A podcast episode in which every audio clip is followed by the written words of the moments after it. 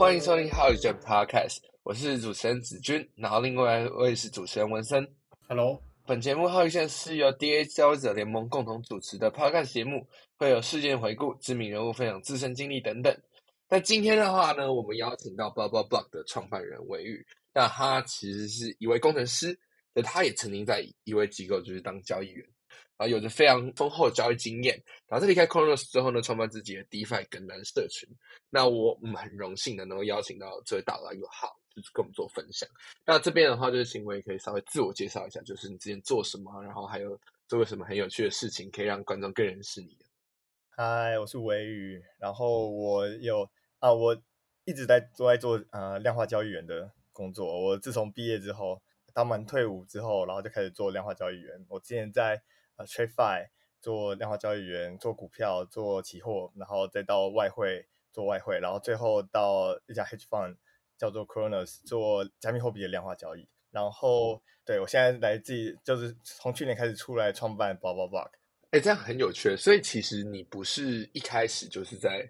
那个加密货币是吗？就是因为我刚刚听到期货、外汇那些都包括在内。对啊，对啊。不过我们都是在做量化交易，所以其实本质上其实都蛮像，都是做交易方面，然后都是做一些分析 data 的工作。只不过现在自己出来做产品，我觉得就是另外一个世界，因为以前都是确实，以前都是被锁在小房间里，像是你在 TradeFi 里面，他们是交易员是不能跟大众有任何接触的嘛，基本上就是被锁在房间里面，然后你也不太能用手机什么的，因为会有内线交易的问题。所以到现在的身份转变，其实我觉得是差蛮多的。了解了解。那这样子的话，你会从你其实是从传经一路走到加密货币嘛？那究竟是加密货币就是有什么呃有有什么吸引你的地方，或者说你究竟就尝试了什么，然后让你就是愿意从哎这个银就是从把银行自营部的这种交易体系，或者是这种传统金融交易体系去走到说这全新的这个加密货币？哦，我最一开始是接触到以太坊，那时候大概在可能二零一九嘛，我有点忘记那个确切时间点，我就觉得以太坊是蛮酷的，可以自己布上 D app 嘛。之前 DeFi 热潮还没来的时候，我就开始在写一些 D app，然后可能就是自己写的好玩的、也没有说什么要推广什么的。然后越来越做越做就越有兴趣嘛，然后最后就开始挪一点钱来交易加密货币，然后就顺便也进来这个圈子来做交易这样子。了解，那大家可能还对 blah blah block 还没有很熟，甚至名字都不太熟。那 对啊，我宇要不要稍微介绍一下 blah blah block 到底是什么？哦然后它到底是怎么运作的？这样子。好，嗯，我讲一下这个名字的由来好了。这个名字呃其实是万万帮我取的，因为 因为那时候我就在想说我要做呃我的名字怎么取，因为取名你也知道很难嘛，连取小 baby 的名字都很难，取自己项目的名字没错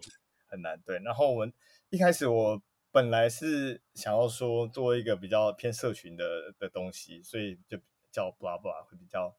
社群感重一点嘛。但后来当然是往别的方向做。那为什么会做比较偏社呃跟单交易的东西？最主要就是因为我去年我的朋友开始用跟单交易，那时候他刚他并不是很专业的交易员，不是像啊、我们或者是呃像 Vincent 啊、像子君啊你们这样子很有时间做自己的交易的人。他是一个上班族，然后他平常就是做一些小小的玩一些加密货币，然后没有什么赚钱这样子。然后在去年中的时候，嗯就是他开始接触到呃，就不要讲是哪家交易所了，但就是接触到一些跟单交易的东西。然后他就密我说，他这个哇上面的这个报酬率啊，都比我还高啊，他那个随便弄一弄，他就可以财富自由了之类的这这种干话。嗯，然后他就开始投一些钱进去，然后没嗯想到不到一个礼拜他就没钱了，就是爆仓了，啊，是一个非常惨案。然后我那时候就嗤之以鼻嘛，我想说这是、嗯那时候我没有怎么做加密货币的跟单研究，那时候我对跟单交易最多的认识就是 eToro 而已。然后我就嗯跟他说：“哎呦，你靠，你怎么这样子搞？怎么一下子就没钱了？不是说好那个自信心爆棚的你，怎么不到一个礼拜就没了？结果他又再继续再中一次，结果没过多久又爆了第二次，结果我就嗯去、呃大概去因为他的经验吧，然后就去了解一下说这个平台是怎么搞，然后后面就发现说，呃，这个水很深啊，这个并不是那么简单，你就可以在跟单交易赚到钱，因为上面有各种不同的嗯伎俩嘛，来让你跟单到他。可是他并不一定是一个很好的交易员，可是他可以在呃可能他的绩效上面，可能他的排行上面都做一些手脚，就是用一些技巧这样子。所以对散户来说，反而选加密呃跟单交易员其实是比选币还困难，因为你可能选币。啊，在币安上面可能就六百七百个币嘛，可是你跟单交易员有上万个跟单交易员，你要怎么选？那对，嗯，对，嗯，等一下可以讨论一下问题。所以我后来就是呃开始进入，发现说啊这个跟单交易有非常多的问题，然后再开始想办法来解决。然后我们在去年九月就 launch 啊 blah blah block，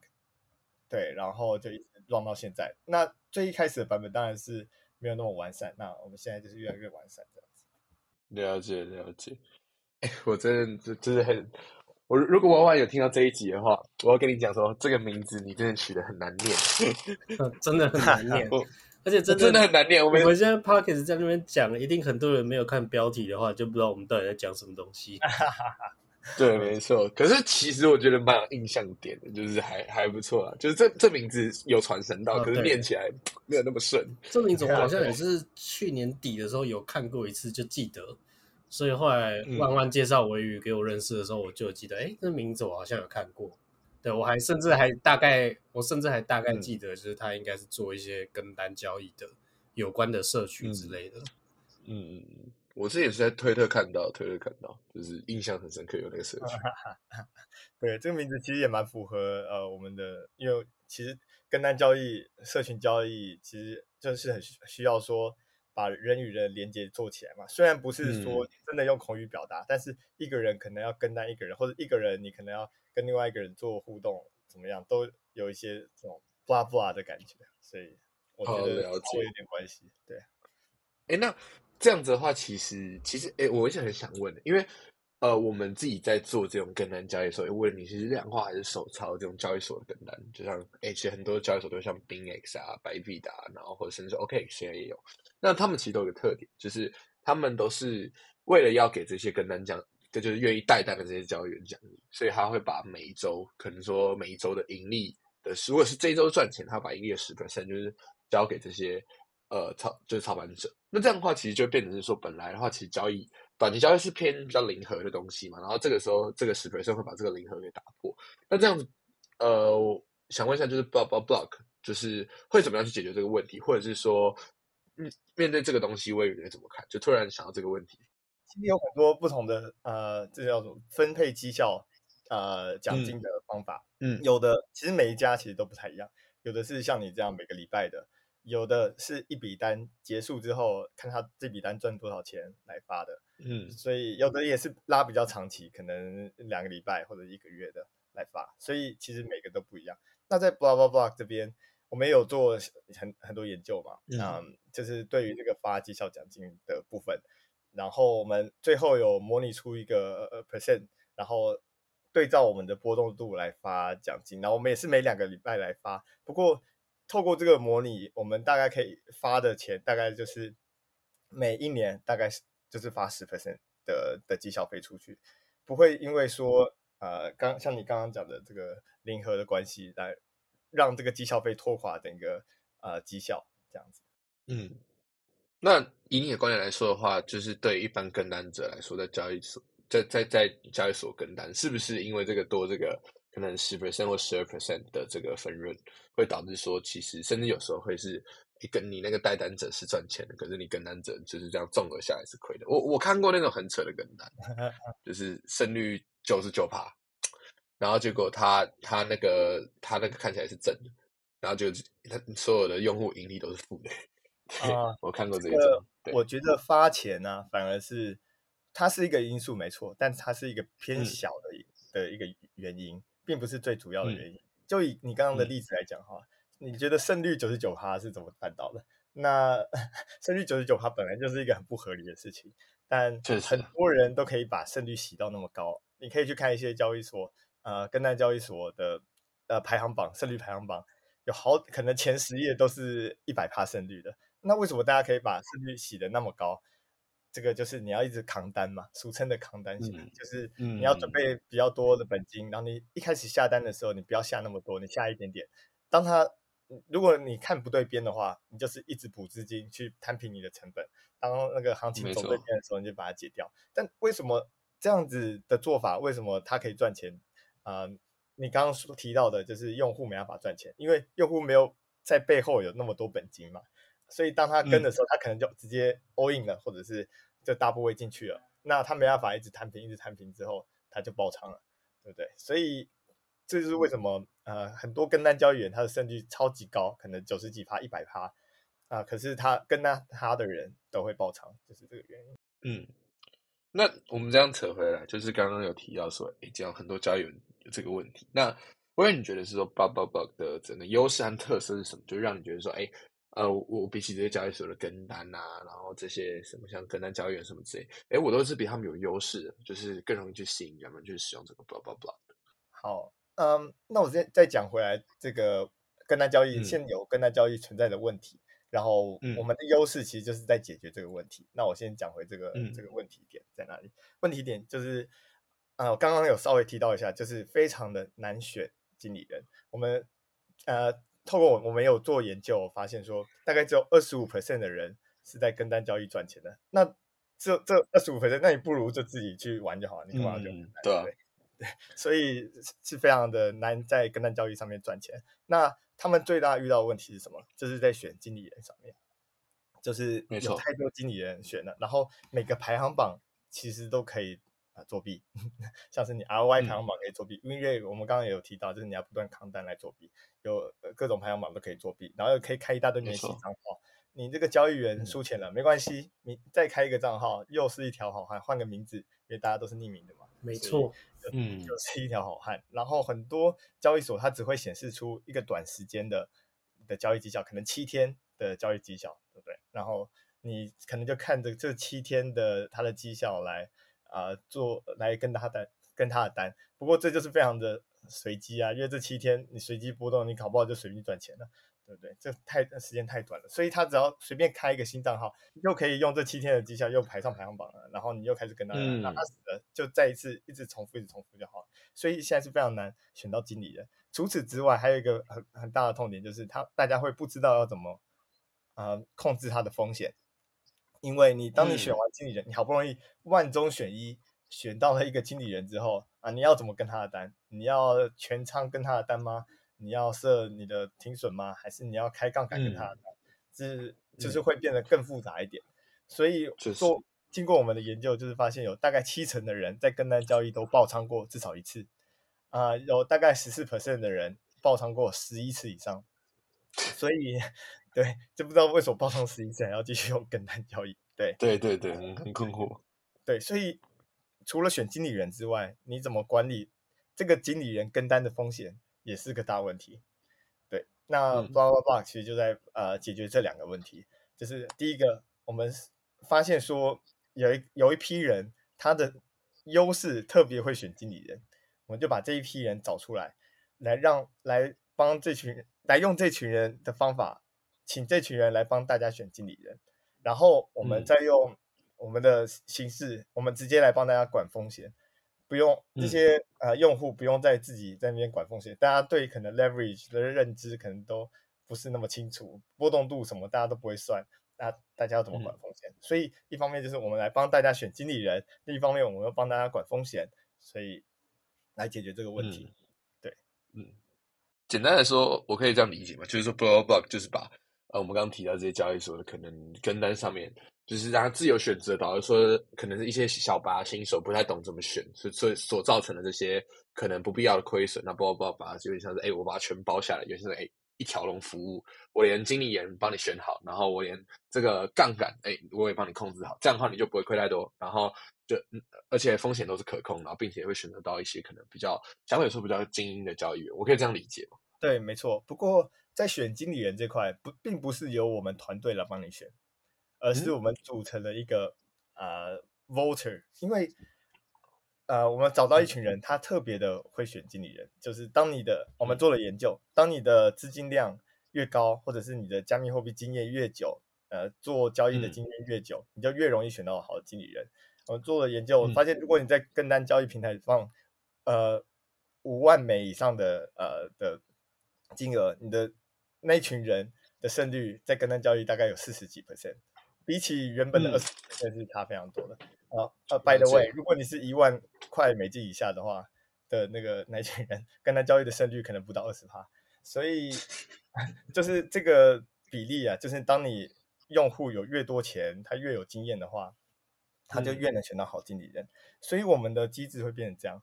啊，我们的但用户啊，先把钱放到我们的道 Treasury 里面，然后嗯，放到到 Treasury 里面，Treasury 会 hire 一群 voter 来帮你选经理人。那这群 voter 是谁？就是我刚刚讲到的那一群比较会啊，比较看得懂绩效、比较有经验的这群人。那这群人其实也是用户里面的人，对，所以变成说我们选经理人。也是用户来选，不过是由用比较啊厉害的那些用户来选经理。哦，了解。对，嗯，所以我们每两周会投票一次，然后来选出一批新的经理人。然后，嗯，对，然后那所以就做的做的不好了会不会刷掉吗？对啊，当然会被刷掉。所以我们每两周都会换。可是可是淘汰机制有淘汰机制，不过。我一开始在想象说，因为没有人做过这个东西嘛，我一开始想象说，会不会你两个礼拜每两个礼拜的经理人更换的很频繁，可能这个两这两个礼拜就这一批，下两个礼拜就是换一批，这样子我们 portfolio 就会变来变去嘛，就会变得不稳定。可是我后来发现，大家对交易员其实是蛮有忠诚度的，就是这个比例也会是变化的没有那么快，就是一个蛮平滑的样子。除非那种太夸张了，就可能说，哎，我这个月可能暴亏十趴，然后可能就被踢出去这样子。对，就可能被踢出去。对对对，好了解。因为我刚刚就讲说，哎，就是会不会那种可能，哎，这这个月刚刚都是比较喜欢做多，然后下个月比较喜欢做空，然后就就变得行情波动就很大，就可能哎，这个月的可能 ROI 就相对来说比较高，然后下个月可能是反而是就是不太一样，所以应该是不太会发生这种状况，对不对？不太会发生。然后另外一方面，我们还帮用户控风险。呃，你可以想象。你这一群，假装我们这一轮的经理人都选出一个很大波动的经理人，然后下一轮可能选出偏小波动的经理人，然后在下一轮又变大波动，那是不是我们的损益会大大小小、大大小小？对对对，我刚刚就是担心这个状况。嗯，对，所以我们在经理选出经理人之后，我们会依照他过去的波动度来做调整。因为如果这个经理人他的波动度很大的话，我们他就会降一点他的权重，然后我们把全部的全呃经理人的波动度拉到一致。然后来跟单，嗯，了解了解，那其实真的是蛮厉害的，因为我们一般人真的是做不了这么全面的研究啊。对啊，像我自己 是没有跟单过，但是我最一开始听到跟单也是在呃，刚刚伟宇讲那个 e e toro，对，最一开始应该是他发出来。那我听说 block block block 还有另外一个东西是有一个代币。那个代币叫叫 block，对不对？对。然后，我们很好奇，就是你怎么把一个跟单社群，然后再结合这个代币去发行跟流通？那这个代币它是怎么去应用，或者是它的价值要怎么去定义？这样。好，我可以说一下。嗯，我先讲一下代币现在要怎么使用，现在的场景，然后再讲未来的场景。真的是。我只能说非常屌。好，嗯，为什么我们会需要这个代币？因为就我刚刚提到的，我们的运作是大家会把钱丢到到 Treasury，然后由这个到 Treasury 就是国库，Treasury 就是国库来 hire 一群 voter 嘛，对不对？那大家放到这个 Treasury 里面的钱，就会当他把钱放进去之后，大家就会收到 Bla token，就是 Bla 代币，代表说你的。你持有的 BLA 就代表你有多少的份额在这个 Treasury 里面，对。然后我们的代 BLA 代币啊，其实蛮特别的，它并不像是外面流通的呃货币，可能波动很大。我们这个代币是有百分之百储备然后挂钩的，它比较类似于稳定币。我可以，你可以把它想象成类稳定币。呃，EUSD 背后是挂钩在 eUSD EUSD，EUSDT 背后挂钩在 EUSD 嘛，对不对？嗯。对，背后会有一百 percent 储备的的 USD 在那边。那我们 BLA 代币背后是挂钩在国库资产，也就是说，国库资产如果它大家赚钱了，国库资产往价值上升，那 BLA 代币就是跟着上升。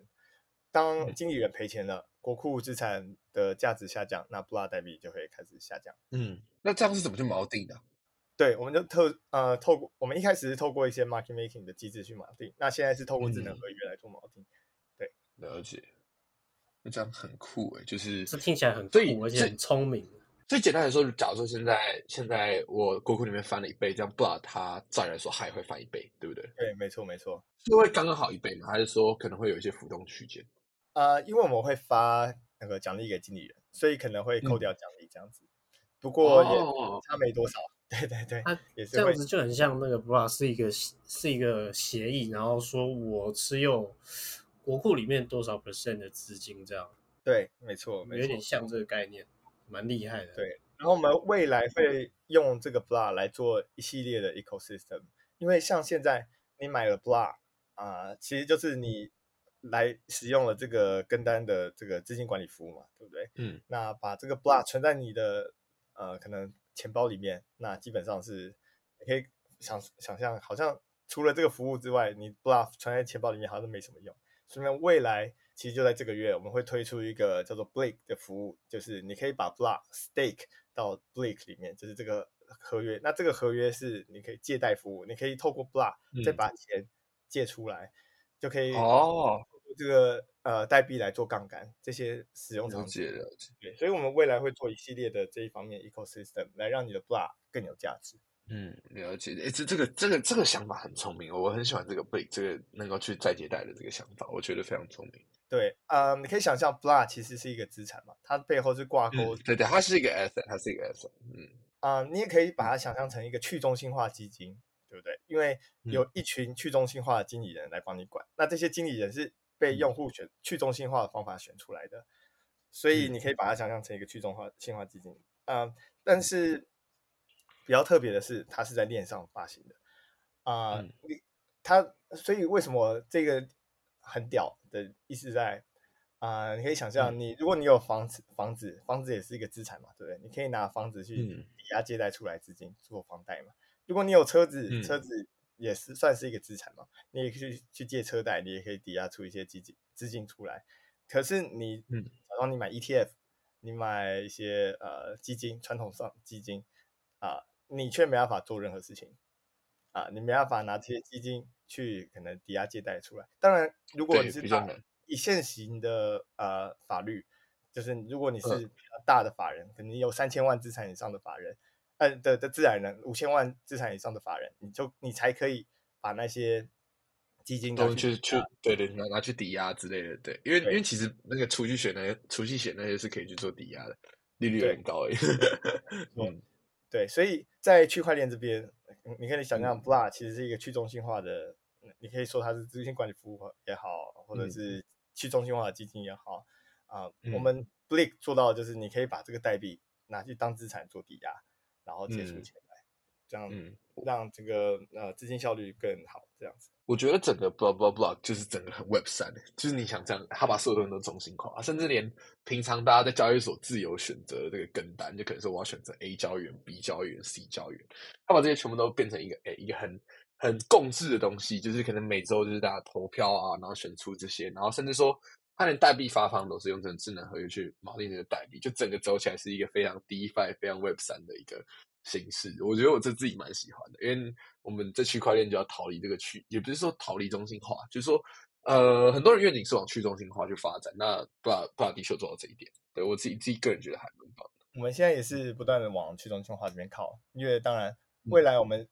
我们一定相信说，未来 Gas fee 一定是越来越低嘛，对不对？未来确实像 Dex。的 liquidity 也会越来越好，它的 trading pair 现在 pair 比较少嘛，但未来 trading pair 越来越多，嗯，然后你整个可能啊衍生性商品的市场也会在 DeFi 上面越来越起来，那我们嗯。绝对就是呃未来一定会有越来越多用户在 DeFi 上面呃或者是在链上会有更多资产，那我们就是会布好这个 social trading 在链上让大家来使用，是我们未来的一个 vision 吧。嗯，了解。那呃。我有想就是在问你们，因为我们刚刚就是聊了很多 blah blah blah 嘛，然后我们其实最前面的时候，我们有稍微提到一点你的自我介绍，所以我觉得很多用户可能还是想要再更多了解你一点点。就是我这边就是想问你说，就是说，哎，如果说你之之前就这样在传经什么之类，那那你觉得是说，哎，你现你你是你是怎么样从一个毕业然后去踏入金融市场？我是说，可能是传传统金融，因为我相信其实很多人可能也会想要往说，哎，我这个操盘手啊，这种什么，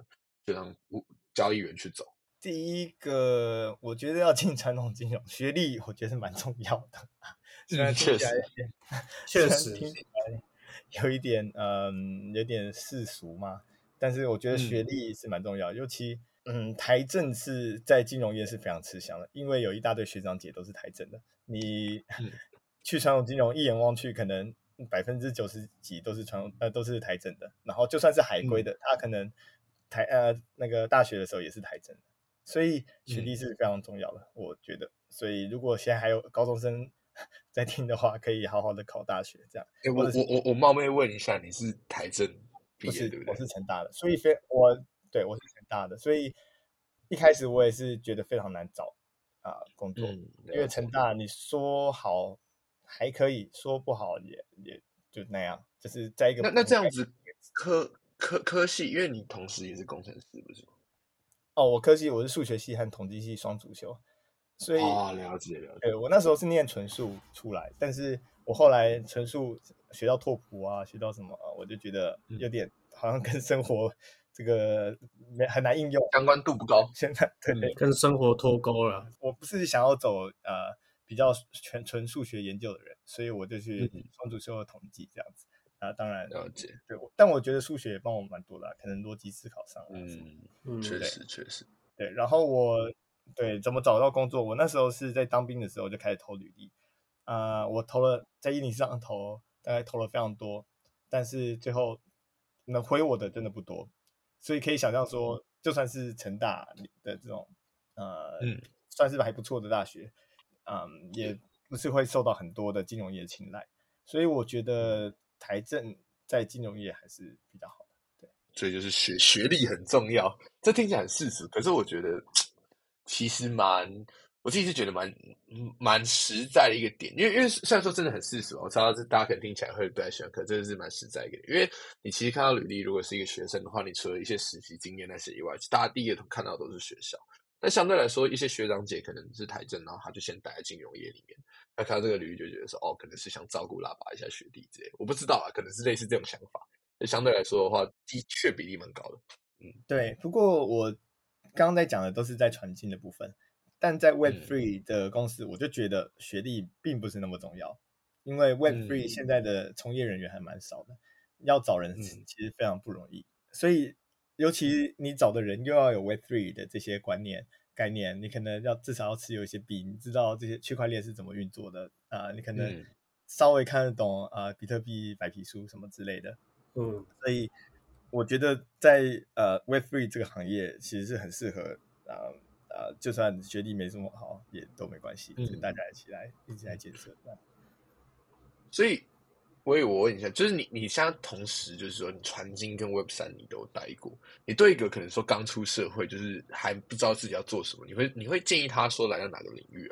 啊？啊，我觉得当然这还是要看他的兴趣，然后嗯，跟他的个性其实也有关系。如果他的个性是比较稳定的，那当然就是传呃传传统金融会比较好一点因为 Web three 你每天要收吸收的消化消化的知识比较多，然后你必须要。一直保持着你的竞争力，然后你必须要一直成长，才可以在 Web Three 这边比较待得下去。因为真的变化太大了，所以我觉得主要是要看他的的的的喜好吧。他如果喜欢这种高竞争度的的市场，那来 Web Three 没问题。那如果他想要稳定成家立业，那去传经那也没问题。啊，了解。所以这样相对来说的话，两个的转换会很困难吗？就是在这种职业，我觉得一般人现在要进 Web Three 都蛮困难的，因为你 要学的东西真的太低了。对，我觉得 Web Three 的门槛其实蛮高的，真真的蛮高的。对你光是搞懂那 USDT 哪里可以买，可能就要花三十分钟，可能就要花三个小时之类的。而且我觉得现在 Web Three 比较像是关系比较比较重要，就是 怎么讲，像我们现在可能。收人的话，像像 DA 啦，之前有一些讲师新进招募进来的，其实也都是有一些用户或者是其他讲师认可能力的人，我们才会找过来的。所以我觉得 Web Three 可能也是要能让自己的长处被别人看到，就比较不像传统的这种，你可能履历上写说我有什么能力，有什么证书，然后丢一丢，然后他就觉得 OK 或不行这样。嗯，可其实其实我觉得各在在各个行业都会有这种可能是特别厉害的人被大家知道，对对啊。但这些特别厉害的人可能就啊，比如说就这样，我这样讲好像很不要脸，但是就是像像我就是没有学历啊，也没有经历啊，那就是蛮多人会知道，可能可以来教个课什么之类的。嗯，我觉得如果你没有学历也没有经历也没关系，你就是好好创造一个创啊。可能先进这个行业，然后在哪里立足，然后做一个好的 project，或者是进到一个好的 startup，然后做到一个好的 project，然后你就可以用这个来找下一个，用这个来开启最后的大门。这样，其其实我据我所知啊，基本上如果工作经验这样超过五六年以上的话，基本上大家就是只看工作经验。我自己是这样觉得，对，就是以以以这个方向为主是是比较好。可的确是说，我觉得学历是敲门砖了。就是不能说学历不重要，刚刚也提到是说，的确传统比较看重。那 Web Web Three，我觉得我我会解读文森的意思，会像是这样，就是说，呃，因为 Web Three 的圈子因为门槛比较高，然后相对来说圈子比较小，所以嗯，你做了什么，这种圈子对圈子之间的这种谣传嘛，说真的就是非常快速，因为这圈子真的太少，像是我们一认识万万，我们就认识 A J Z，我们又认识微宇的，然后到时候像像微都，我我上次我就是在线下的时候，就是我们这个礼拜这个礼拜。这个礼拜的线下嘛，然后我也是就是 Josh 那个物的 BD，然后也是因为沃沃的关系，然后有跟我们聊天，所以这这这个圈子蛮小，就是你可能很容易就是哎，就一个接着一个认识，一个接一个认识，然后可能这样子弄弄下来，哎，名声的传播其实还蛮快的，因为刚好圈子小，然后大家比较紧密，所以的确是说，我觉得我可以蛮同意文森这点，就是说，哎，在 Web 三当中的话，的确你如果是打出一个好的名号，然后你有一个非常好的能力，其实是比较容易被大家看看见的，因为。传统金融圈也大嘛，所以就是比较比较相对来说的话，就是也比较难传出名声。我可以，我我是这样子想的。对对，我觉得其实是，嗯嗯。那我我们回回到更难好了，就是说，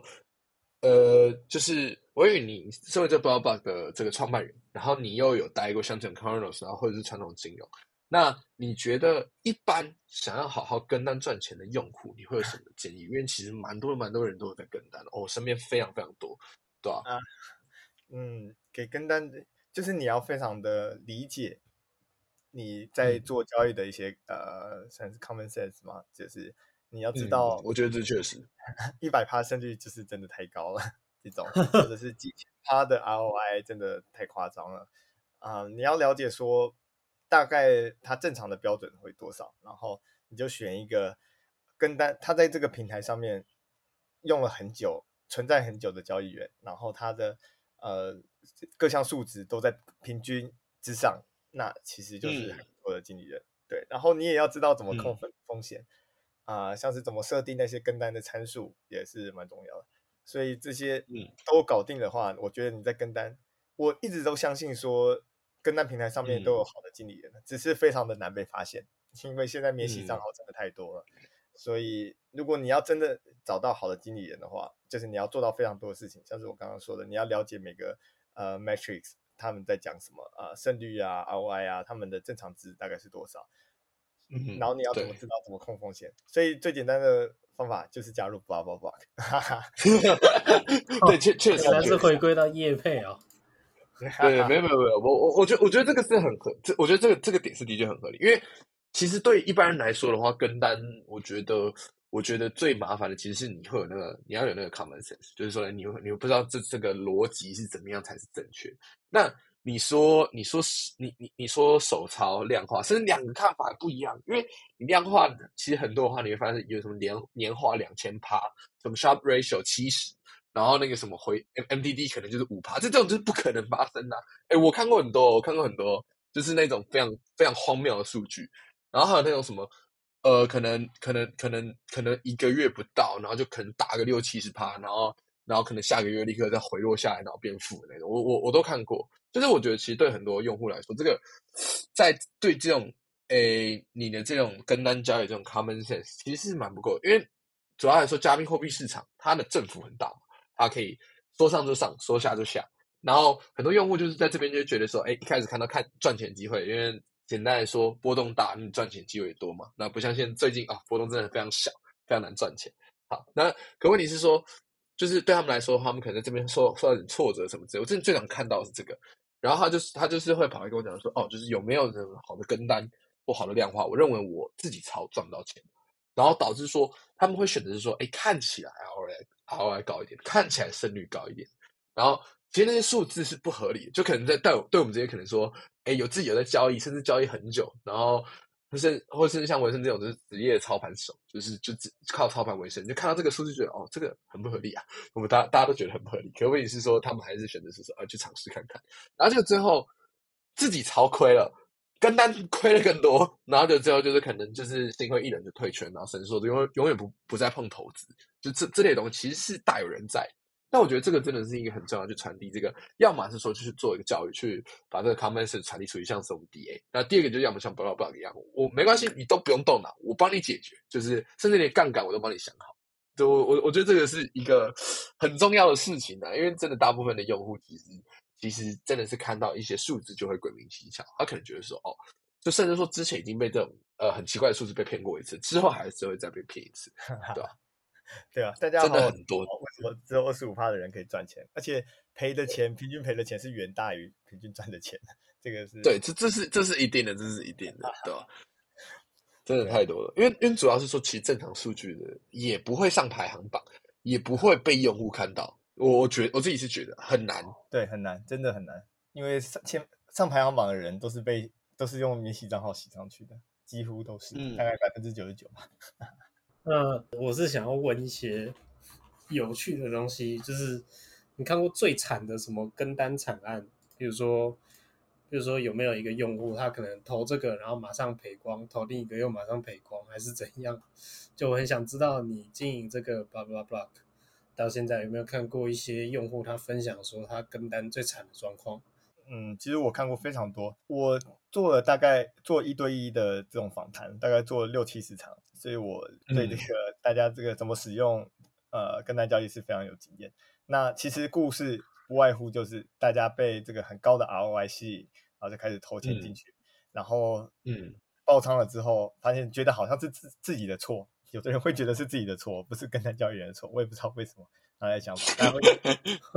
好像自己没有设定好仓参数，什么又投钱进去跟单，又爆仓了，然后最后心灰意冷离开。这个。几乎百大部分人都这都是跟着这个故事的 pattern 走，就是每个人都会被这个超高 ROI 吸引，然后来投这些排行榜上面的经理人，然后过没多久，通常都不到一个礼拜就会爆仓了。对，哎，那我可以问一个比较敏感的问题吗？假如说有一天，因为呃，blah blah blah，就是它里面你们选出来的交易员，因为他可能他鬼迷心窍，或者是说他可能。不知道电电脑坏掉之类，然后导致说他的单出现一个很大额的亏损。那 bug bug 有什么就是补救机制吗？啊，这个风险都是在我们控，就是我们现在就是帮忙做大家帮大家控风险嘛，对不对？所以这个后面没错是有一套逻辑在，就是我们不会让啊用户开了过高的杠杆。我们说一开始限制它的波动度在一定水准之外，它如果嗯。它的操作跟它过去的操作。差的非常多，就可能它之前的杠杆都很小，突然开个非常爆肝大的杠杆，那我们也会限制它怎么做，就是为了就是让它在未来的操作跟过去是一致的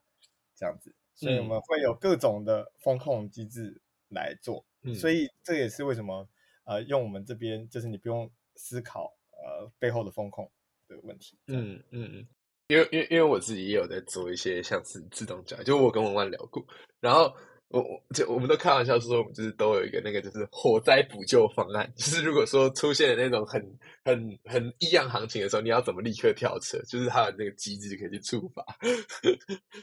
就是就一个风控系统嘛。因为我觉得这个风控系统其实对无论是像包括这种哎 DeFi 这种跟单社群，或者是对呃一些有在做量化，或者是有在自己有在做手抄跟单这种，我我是觉得是说有一个这个机制是。相对来说，对，就是无论是用户或者自己，都是比较负责任的。对，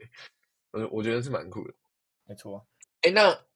我也问一下哦，就是其实我们刚刚有提到说，哎，你这种在从传经里面的这个生，就是算职业生涯，然后也有提到说，哎，你在就是就是你自己出来做包包，那中间这一段，就是说你这件事去，就是在在这 Web 三的这种这种基金什么之类的。那你觉得是说那边做起来的工作经验是怎么样？那怎么样拥有这些工作产业的敲门砖？因为听我们的应该大部分都是想要进入 Web 三的人，然后他们自己的话，本身的我听过不少也是想去 Web 三工作。但以你的角度来说，他怎么样去去敲这个？可能说属于是说呃 c o r o n o s 或者是属于是说这种哎，属于 Web 三的这种量化机构，我要怎么样可以进去成为他工程师，或成为其他的像手操教育员，像 Jay Z 一样？嗯，我我觉得。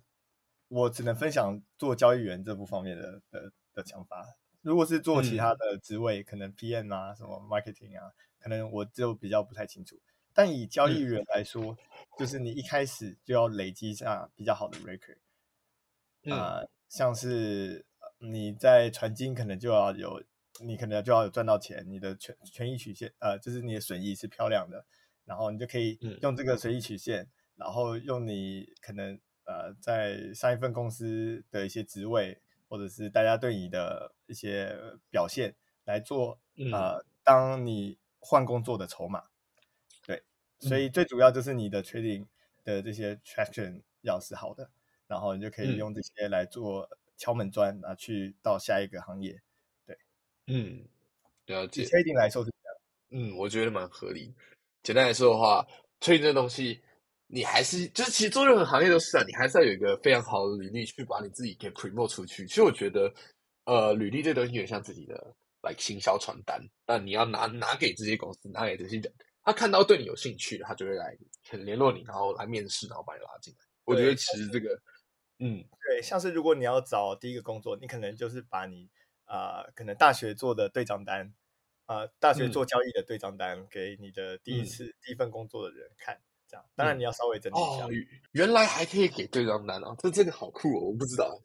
对，所以就算你对账单的钱很少也没关系，因为大家都知道你大学一定没什么钱嘛。像我大学没什么钱，当兵在做，当兵更烧钱呢。当兵才原来还是可以这样子操作的，我都对。所以你就是把那些对账单给给对方看，然后跟他说大概的策略是什么。大家会大概稍微听一下，你有没有这些 common sense 做交易的这些 common sense，你的策略大概大概讲一下。你当然是不用透露说什么 detail，不用面试就把你的策略全部都跟大家讲，不用，就是讲一些对讲一些大概，然后说你的逻辑是怎么样，然后给他看对账单，做一个呃做一个搞不全这样。对对对对对，这样就比较容易进去。嗯，哦，了解了解。哎，所以应该不是附在履历里面吧？应该是说可能是面试的时候准备一份资料给他。对对对，或者是有的 HR 可能会直接问你说啊，你有没有什么报告或者是什么的可以证明什么的啊？哦，了解。那这这个真的好酷，这个我完全不知道，完全不知道就是这种交易员可以拿对账单拿给他看。呃，对。然后像是呃，有些的还会。呃，问你说，你可不可以做一下你，就是你大概的策略清单，然后大概写一下你的逻辑是什么，然后给他附在履历的可能就是就是后面这样子。对，有的也会这样子。嗯，啊，有的也会考虑呃什么加减乘除，这样看你的呃算数快不快。有的啦，我有遇过。对，哦，了解。但是你进进到交易室，他会让你用自己的策略，还是他会用那种公用的策略？要看你的交易室风格。怎么样？嗯，有的做法是一个 team 一个 team 的，那你就是在这个 team 里面，大家要分享策略，然后大家一起 build 一个策略，然后一起收资料，或者是一起做一些什么事情。这个就是你可能要用大家共有的东西一起做。然后也有的是你只是单独独立交易员，然后你做到你可能一进去的时候只有你一个人，你就要想办法用你的策略赚钱。当你做到一个位置的时候，就可以请 engineer 来帮你写一些东西。可能你哦，这个独立交易员，跟你下面被可能有两个 engineer，或是有什么行政或什么的，不就是看你做到什么位置这样。所以每个公司的风格其实有差异，这样子。嗯，了解了解。那这样说说真的，我觉得我觉得这蛮酷的，因为我我有个学长，然后他之前就是在对冲基金，那他们的方式就是说他们有来十几个策略。他们就分成十几个交易室，然后就有不同的 team，然后加进去的时候，他们也是遵从那个遵从那个就是主管的那个策略去做运行，那就是跟是说那一种可以自由发挥。因为我在听 Jay Z 的时候，Jay Z 的话其实他提到说他有时候他会自由发挥，就是不太一样。对我我觉得这是一个很酷的经验。有些的 trading desk 就是交易交易台嘛，交易师他是你必须要完全 follow 那些经理人的，就是你可能进去是就指示，对对对，没错。可能有可能只是顾低台的，就是大家高频团队已经写好一套逻辑，但是他不想要出错，那你有可能就只是那个顾机台的职位，不对，我们都俗称顾机台，就是你专门看那些啊有没有出错啊，出错怎么处理呀。大概是这样，所以你说你是交易员吗？你好像也是啊，但是你是负责顾机台的交易员。嗯，哦，了解了解。哎，那这样子，那那这样子，我我我可以再问一个，就是我自己也很好奇的问题：你觉得念数学跟统计对交易来说帮助会到多大？因为再来说，应该要帮助很大才对。嗯，我觉得现在以的交易趋势来说。大家很多人都是在做 machine learning，所以我觉得念资讯也是有蛮有，就是如果你是自工科，可能也是自控系也是蛮有优势的。念数学的话，你也可以就是有比较好的基础来念这些 machine learning 的东西，然后你可能也会写一些程式，像我们之前大学是学 MATLAB 还有 R 嘛，但是后来出社会当然是用啊 C 还有 Python 是比较多，没错。这个后面你就是比较有一套啊，可能自己已经练习过自己的经验，然后啊，当然衔接到这些社会上，我觉得是蛮有用的。所以念数学啊，念物理啊，念资讯、资工，我觉得都是嗯，对做交易员是蛮有用处的。嗯，因为其实坦白讲说，我在美国，然后我在美国啊，因为我家里芝加哥蛮近，然后芝加哥就是很多就是那些大型的做市商，传说中的做市商面的 headquarter 在那边。像是 Jump Trading 啊，还有那个呃 Citadel，我记得我记得总部都在那边，所以其实我们蛮多人就是我认识去去面过那边的公司，其实他们很多都很喜欢那种像什么数学的那种 PhD 啊，或者什么物理的 PhD 啊，就是这种理科生这种做做这种分析数学很强的人，其实他们反而很喜欢对啊，对啊，现在交易交易员越来越少那种金融背景的，现在都是比较对对对，现在都是数学模型在对抗，对，现在是什么？可就是。这这也是我之前常聊，不是说为什么是说 crypto，就是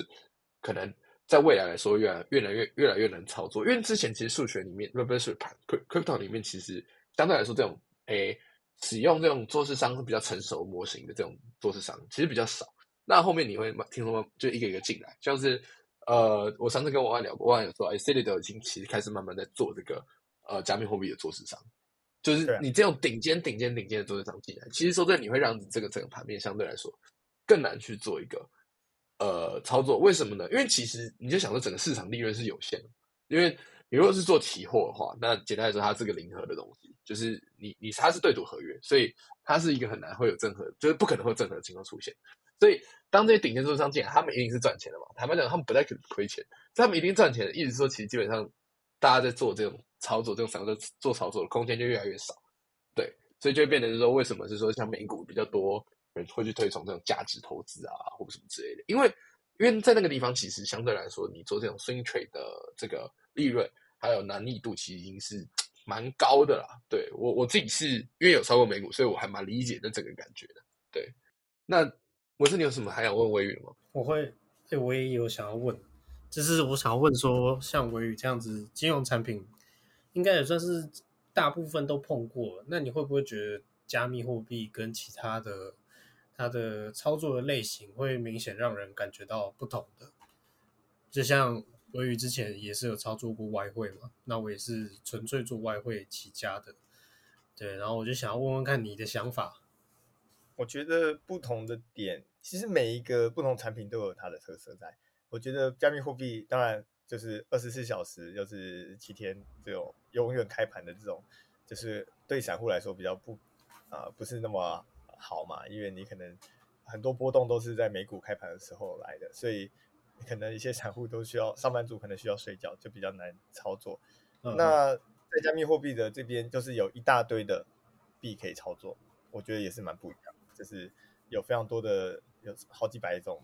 大偏比较大的币可以操作，那也是跟外汇可能外汇只有几十个币值得操作嘛，对，股票也可能没那么多这样，然后再来就是流动性的问题，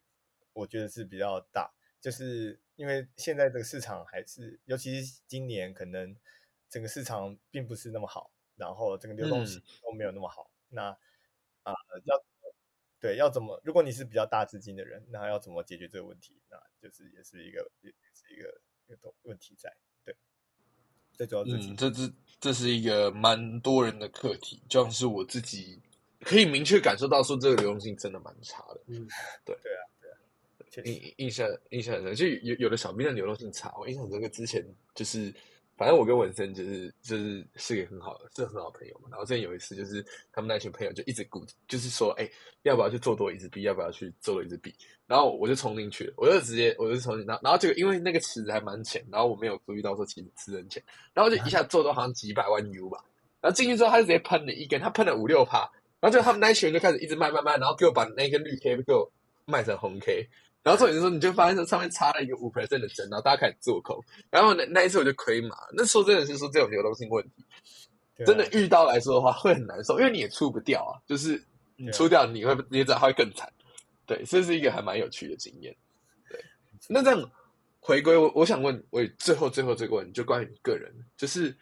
呃，你你你自己这样一路这样子过来，你有什么那种让你很印象深刻的交易？就假如说。一种那种很严重的亏损啊，或者是那种哦，我一次暴赚很多那种感觉。哦，其实我觉得这跟个人的交易风格有关，因为我是机构出身的，我追求的就是稳定赚钱，所以我不太可能会有暴赚或者是暴赔的这种情况，因为我们的风控都比较蛮紧的。因为很多时候是公司的钱，或者是用户呃，可能公司可能如果你是个 hedge fund，你就会拿用户的钱来操作。对，所以嗯，都是一定要有风控在的。所以这个训练也对我来说，就是造就成我可能在各种下单的时候都会控风险，控的蛮紧的。比起那些暴赚暴赔来说，就是走一个稳定路线。对，所以嗯，对我来说，我比较不会有什么暴赚暴暴赔的这种方式啊的这个这个这个这个情景存在。但是我也有看过我几个同事有暴赚暴赔过。了解，这样会不会被骂？对，有的人暴赚之后隔天就不见了，就是直接被 fire。哦，暴赚是暴赚之后见了，暴暴赔暴赔哦哦哦，暴赔了。我我想到暴赚会不见，这个也太狠了。对，暴赚的时候会有时候看状况，有可能会被骂，就是你可能杠杆开大大。哦，了解。哦，对，这这是有可能的，这个这个蛮合理的。对啊，可能一瞬间就说他五十倍杠杆，然后赚。那没有五十倍太多，可能可能曾经应该可能五六倍就很多，对，进去然后就就会骂的很惨，这这这种其实蛮合理，对，对啊。如果说我自己手下有一群操盘手，突然有人开高杠杆爆装，我也会把他骂一顿，对，这个事情很合理。那对啊，好，那我也就是其实其实很多人就是说，可能听这个 p o d c a 其实是对这个 Web 三的整个环境有兴趣，你会给这些新手什么样的建议？就是最后一个，这是这个问题。建议吗？就是你功课一定要做的很足，然后你的杠杆不要开太大。对，嗯，基本上就是这样子，你就可以从呃 Web Three 这个世界活下来。然后你要慎选呃交易所嘛，最好都在啊，当然很难全部都在链上做交易，因为 Gas fee 要付嘛。嗯，就是现在 DX 相对还没成熟，对，还没成熟，对，所以你可能就是要慎选你的交易场所，然后你要做很多功。然后杠杆尽量不要开太大，尽量这是一倍，就是买现货这样子，就是嗯嗯，我我我真的是深有同感。我常讲说，其实有时候你做交易，你开到一点五倍甚至一点八倍，就真的蛮多的。对啊，对啊。当然说有时候还是会手痒，一不小心开大一点。对，那真的很谢谢魏宇就愿意上。那这边的话就是再帮魏推一次 b l b l 那这个 b l b l 可能它是一个 DeFi 跟单社群，然后它是。很酷，然后它的代币 BOA，然后它可以质押有这个功能并且说它是一个很去中心化的这个跟单平台。那它会每就是好像每段时间它会去投票说，哎，选出一些比较好的交易员。每两周。对，每两周，那帮会选出一个比较好交易员，然后帮助这些小白或者是一些跟单的新手，可以规避掉一些在选择交易所跟单员的时候去所遇到的一些呃问题跟陷阱。那真的很谢谢魏愿意上来啊，对，然后再再到时候再请就是魏把。呃，就是 b o g 的一些介绍啊，给我们再放到底下资讯的，那有兴趣的人那就去点。对对对，大家可以用。对我之后可能会给 How Exchange 一个邀请码，然后如果大家使用的话，可以减免手续费、管理费这样。OK，好，谢谢。啊，我再补充一下，因为我们现在有在做就是关于呃跟单交易的访谈，所以你可以到我们官网上跟我约时间做访谈，然后你可以说是听呃 How Exchange 来的，我们就会给你一些代币，然后做呃试着操作这样子。所以嗯，对，大家可以来 blah blah blah 玩玩看，加入我们 Discord。了解了解了解，OK，真的很谢谢魏，没有问题。那在无论无论是想要做访谈，或者是想要去做，就是真的就是实际跟人交易的话，那底下的话就是记得是说，哎，有兴趣就来包包看看这样子。OK，好，谢谢魏，那我们今天就到这里喽。OK，好，拜拜，感谢大家，拜拜。